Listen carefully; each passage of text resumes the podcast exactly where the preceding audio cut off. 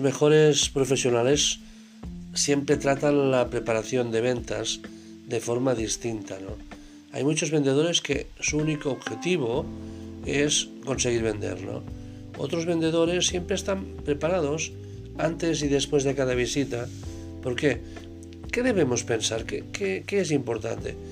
Lo más importante es saber qué necesita nuestro cliente, qué puedo proponerle para facilitar que acepte y, luego cómo hacemos que, nuestras ideas se propaguen en su mente.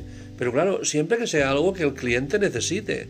Lo que no podemos intentar es vender algo que el cliente no necesita, de una forma o de otra.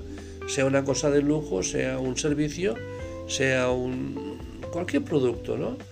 Pero realmente ese cliente, mínimamente, eso que nosotros le vendemos tiene que ser útil.